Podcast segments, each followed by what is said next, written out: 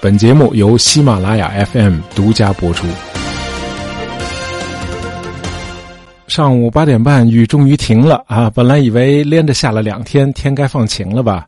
没想到酝酿了一整天之后，更猛的暴雨又来了啊！还伴随着狂风大作、电闪雷鸣。这样的描述，大家在今年夏天应该都不陌生啊！今年全国很多地区的降水量都已经超过了年平均水平。无论是华北、东北、黄淮、呃江淮东部、呃江南东北部、西南地区、华南南部、西藏大部分地区，还有新疆的西南部，到处都在下雨。那么今天呢，我们就来聊聊气候。啊，应该说夏天降水偏多，在我们国家倒是个很正常的现象啊。降水量大小取决于我们这里的大陆性气候以及季节性的气流。啊，总而言之，那么冬季呢，在亚洲大陆上空的干冷空气常常是从西北向东南方向漂流到海面上去，因而陆地上的降水量极少。而到了夏天，啊，因为温度升高，那么大陆上的热空气开始上升，把海洋上充满湿气的季风吸到了内陆和北方，因此我们国家广大地区降水主要是在夏季。呃，尽管如此，今年夏天的降水确实有点多的离谱啊！尤其是河南省，从七月十七日到二十日这三天啊，郑州下的雨已经超过了它全年的降水量。气象局称之为“千年一遇”啊，就是说从北宋到现在，郑州就没下过这么大的雨。呃，据郑州地铁五号线的一位被困人员说，啊，二十号晚上九点钟左右，当时地铁车窗外的水已经有一人多高了。那么，在列车的后半部分，这个水已经没过了车顶了，啊，乘客们都向前聚在了前三节车厢里。呃，在这三节车厢，水也是继续往上漫啊，已经基本上漫到脖子了。最前面的部分也到了胸口的位置啊，很多人绝望的开始给家里人发信息，留下自己的遗言。那么五号线地铁那天晚上一共有十四个人不幸遇难啊。那么截止到了七月底，特大暴雨造成了河南省超过一千三百万人受灾，迄今为止遇难人数已经超过了三百啊，非常的不幸。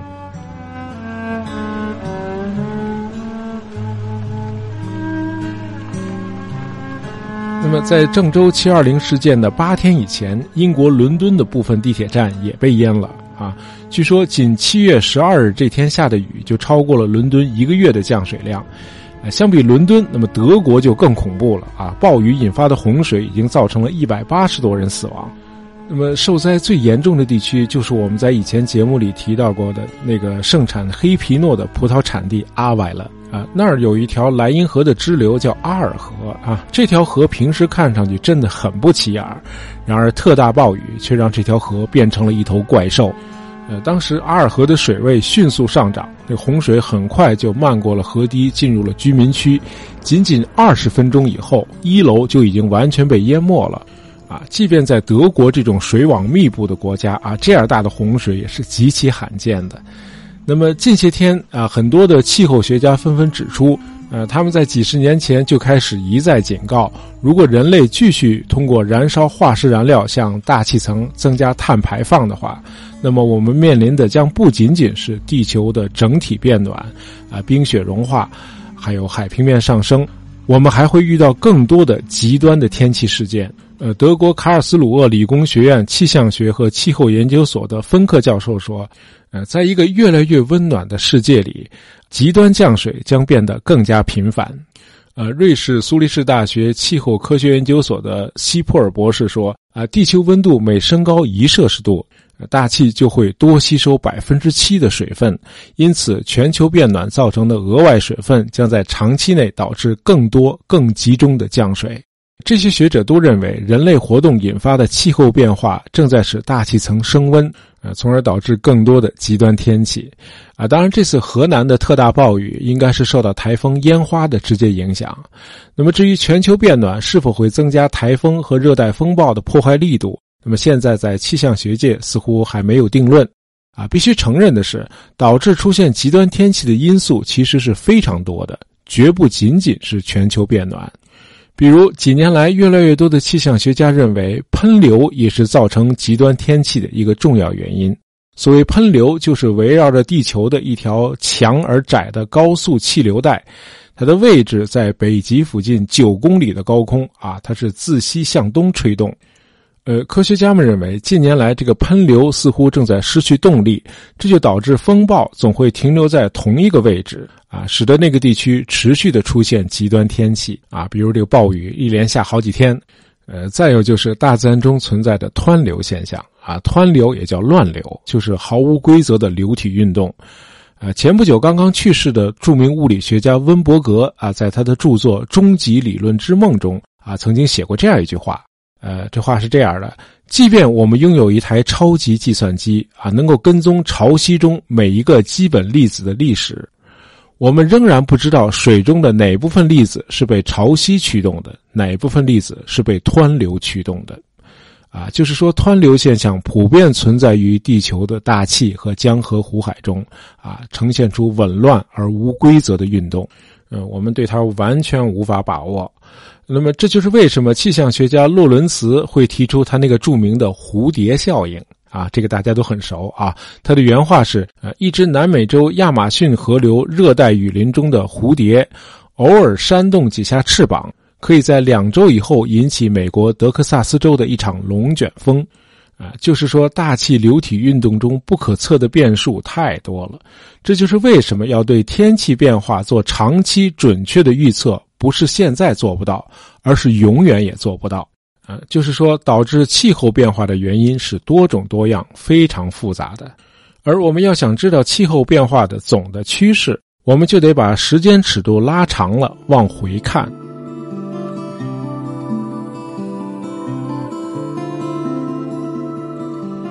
今天我们知道啊，地球正处在冰河期之间的间歇期，也叫间冰期，就是说我们来自上一个冰河期，还将走向下一个冰河期。那么换句话说，就是全球变暖在大的时间尺度里仅仅是个短期现象，而随着当前这个间冰期的结束，地球将进入下一个冰河期，啊，大概是在一万年以后。那这个未来的趋势，我们又是怎么知道的呢？啊，还是要感谢那些科学家。呃，在十九世纪的时候，人们发现欧洲大陆上有很多难以解释的奇怪现象啊，比如在法国气候温暖的南部啊，人们发现了北极地区驯鹿的化石。那么，在汝拉山脉的石灰岩的山顶上，居然会有巨大的花岗岩石块。啊，这些花岗岩石块肯定是来自别的地方，那他们是怎么上山的呢？啊，当时有各种离奇的说法啊，有的说是洪水把巨石冲到山顶的，有的说是古代的抛石器给打上去的。好嘛，这得多大个的抛石器啊！呃，二战时期德军的古斯塔夫巨炮也不可能有这么大的威力啊。那么后来呢？有一位法国的博物学家啊，讲了这么一个故事，说是在1834年啊，他与一位瑞士的伐木工人啊，沿着一条乡间小路上山，呃，两个人边走边聊，那么就谈到了山路边上的那些花岗岩的巨石。那么伐木工人告诉这位博物学家说，这些巨石不是这儿的啊，他们来自 g r e n z e l 啊，那个地方离这儿很远，那里遍地都是花岗岩。呃，博物学家就问：“那这些石头是怎么到这儿来的呢？”啊，伐木工人说：“是以前的冰川把它们运到这儿来的。”啊，因为远古时期冰川的覆盖面非常的广啊，整个瑞士都在冰川之下。呃，这位博物学家听到这个说法非常兴奋啊，于是就在后来的一次研讨会上把这个故事讲给了其他学者们听。啊，大伙儿听到之后都一笑置之啊，没有人把这个伐木工人的说法当回事儿。啊，会场上只有一个人独具慧眼啊，他认为这个伐木工人道出了事实的真相啊。这位学者是个瑞士的博物学家，叫阿加西斯。阿加西斯认为，只有这个说法才能够解释清楚石灰岩山顶上会有花岗岩石块，因为如果这一带地区全都是冰川的话，那么石头确实有可能被运到很远的地方去。嗯，冰层越厚，压力就越大，因此动能就越大。另外，冰川地带的地面全都很光滑，因此阻力非常小，可以迅速的把石头从一个地方移动到另一个地方。阿加西斯于是得出结论：啊，如果从瑞士的阿尔卑斯山和汝拉山脉到法国南部温暖的地中海地区，都曾覆盖着厚厚的冰层，那么有理由相信地球以前应该是个冰球。呃，阿加西斯还有一个哥们儿啊，是个来自瑞士德语区的植物学家，叫辛珀尔。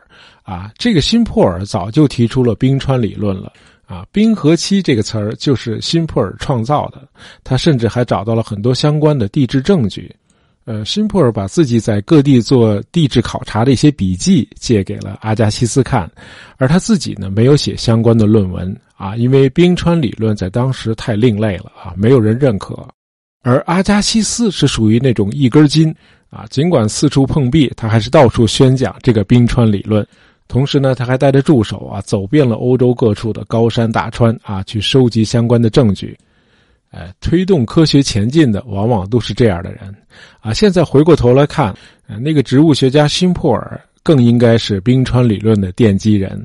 嗯，但是很不幸，他没能像阿加西斯那样坚持自己的观点。呃，德国的大科学家洪堡曾经做过这样一个有趣的总结，他说：“新的科学发现一般要过三大关。”啊，第一关，大伙儿都认为这个新发现就是胡说八道。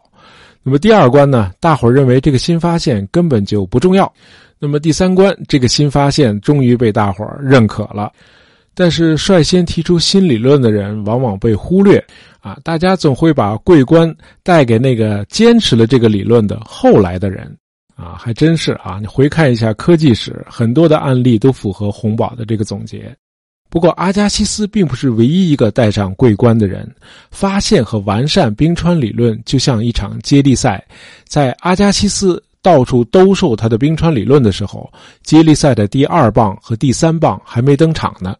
那么，阿加西斯的冰川理论在欧洲受尽了白眼之后，终于在北美获得了认可。哈佛大学甚至给了他一个教授席位。就在阿加西斯在哈佛任教的六年之后，呃，对格陵兰岛的首次科学探索开始了。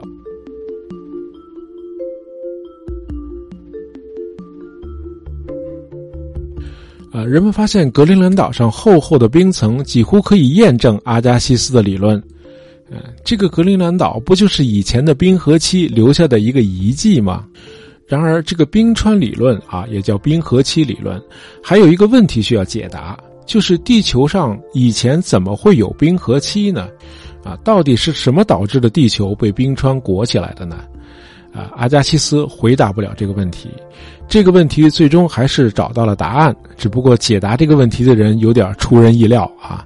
在一八六零年代，有个人不断的在英国各大科学刊物上发表论文，啊，论文涉及流体力学、电学和天文物理学。人们发现，这些论文的作者居然是格拉斯哥安德森大学的一个看门人啊，一个保安。啊，这哥们叫克罗尔啊。克罗尔出生贫寒啊，十三岁那年，家里就已经供不起他读书了。之后呢，他做了很多的工作啊，从木匠到保险推销员，到旅店的服务员。那么最后呢，他在格拉斯哥安德森大学当上了保安。啊，这个克罗尔从小就爱读书啊，可以说是视书如命。于是呢，他说服了他的弟弟啊，经常来过来帮他看门而他自己呢，整天坐在大学的图书馆里头。那么在那儿，他自学了物理、数学和天文学，哎，以及其他的一些新兴的学科。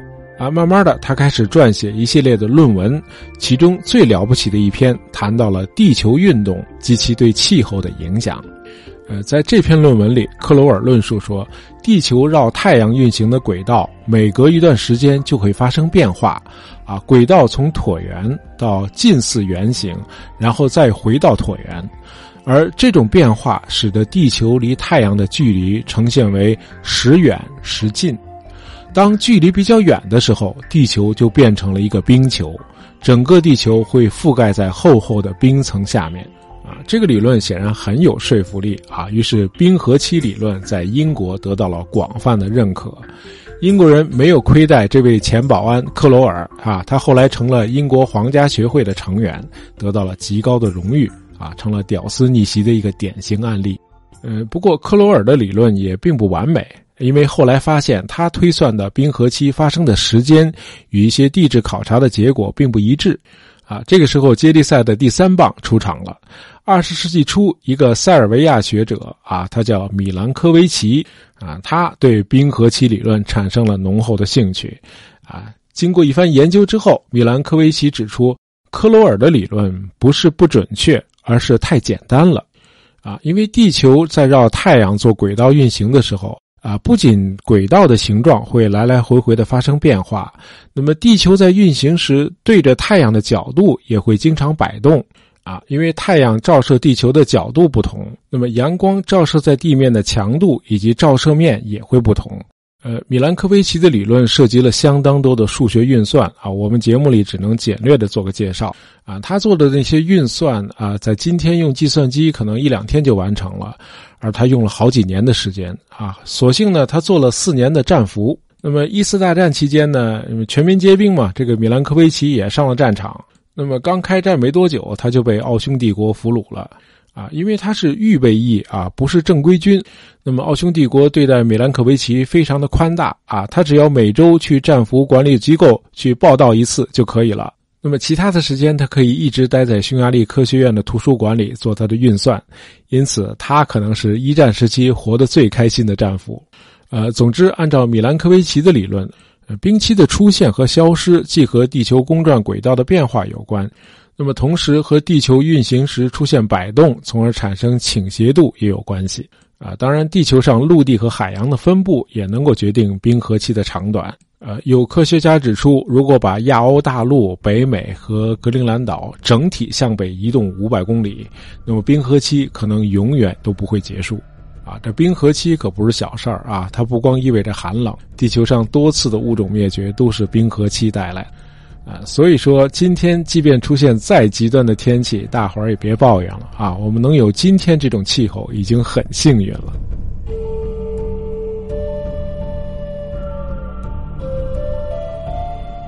呃，按照通常的说法，我们正处在冰期的间歇期啊，也叫间冰期；而按照严格的说法，我们今天仍处在一个冰河时代。只是它是一个缩小版的冰河时代，因为只有南极、北极，还有像格陵兰岛这样的个别地区有着厚厚的冰盖。呃，在真正意义的冰河期，世界上大部分地区都有永久性的冰川，即使是在新西兰这样的温带地区也不例外。按照米兰科维奇的计算，冰河期短则两万年，长则十万年。那么，仅在过去的二百万年里，地球上就经历了近二十次有严重影响的冰期。而在整个地球史上，导致物种灭绝的超大冰河期一共有四次。呃，在那样的冰河期内，地球完全失去了保持热量的能力，啊，平均温度下降了四十五摄氏度左右。在高纬度地区的冰盖厚度达到了八百米，而热带地区的冰盖厚度也达数十米。啊，包括赤道的周围都是厚厚的冰盖，整个地球变成了一个全方位的南极洲。啊，那个景象应该就像动画片《冰河世纪》里展现的那个样子。那么问题来了，进入大冰河期之后，地球全都冻上了，呃，地球表面上是厚厚的冰盖，那它又是如何变暖的呢？呃，要知道，即便地球绕着太阳运行的时候，呃，慢慢又回归到了这个距离和角度上都有利于太阳照射的那个周期了。啊，它也不会迅速的让冰期结束啊，因为一个被厚厚的冰盖包裹的地球，它会把照射下来的阳光全都反射回去，从而永久的保持冰球的状态。那它后来又是怎么变暖的呢？呃，只有一种可能，就是地球自己拯救了自己。呃，我们在地震那期节目里头谈到啊，由于地壳下面的地幔部分基本上都是流体，而高温总是推着它们往上流动。于是，在地球的许多局部地区都会有火山爆发现象。对我们是被火山拯救了。呃，火山喷出来的大量岩浆、热量和气体融化了冰雪，呃，逐渐结束了冰河时代。那么，随着地球逐渐变暖，大气层中开始出现了强劲的气流，呃，空中的云也开始增多了。啊，这个时候由于温暖的加剧啊，地球上的气候又走到了另一个极端，长达万年以上的平静被打破了，啊，极端的天气开始出现啊，飓风把海浪掀起数十米的高度，那暴雨的强度也让今天的郑州和德国的阿外勒的灾情变得小巫见大巫了，呃，不过就像前面说的啊，再怎么着也比冰河时期强啊。啊，于是呢，我们很自然的认为，全球变暖是不是正好可以起到有益的平衡作用，从而延缓下一个冰河期的到来呢？啊，有一些团体啊，甚至大谈全球变暖的好处。呃，这些团体包括所谓的亚热带俄罗斯运动。啊，这帮人主张应该积极的干预，以加速全球变暖的进程，从而使得俄罗斯北部的大部分严寒地区变成亚热带的天堂。啊，这种想法显然是非常荒谬的。啊，我们前面谈到，啊，气候是受到一系列不可预测的变量所影响的，在这种情况下，最好不要去做类似亚热带俄罗斯那样无视自然规律的实验。啊，那是非常危险的。啊，尤其是已经有很多的气候学家已经得出了结论，地球平均温度的上升恰恰有可能让冰河时期，啊，至少是一个小的冰期提前到来，因为全球变暖会大幅度的增加大气中的水蒸气，导致云层增多，从而使得高纬度地区的积雪更加持久，并出现大幅度的降温，那么海洋和大气中的平均温度有可能降低三到五摄氏度。另外，全球变暖还有可能让北冰洋和格陵兰岛的冰层进一步融化，从而阻碍洋流的循环。一旦洋流停止循环，不再输送热量了，那北半球的平均气温也会大幅度的降低。而这种气候变化一旦发生，可能会持续几十年，甚至长达一个世纪。而它给农业带来的恶劣影响，已经和一个小冰期没什么区别了。啊，因此遏制全球变暖仍然是我们每一个地球人义不容辞的责任。好，今天我们聊了聊气候，呃，喜欢大爷杂货铺的朋友，别忘了订阅我们的专辑。当然，希望大家能够在朋友圈里推荐一下我们的节目。感谢大家收听，咱们下期再见。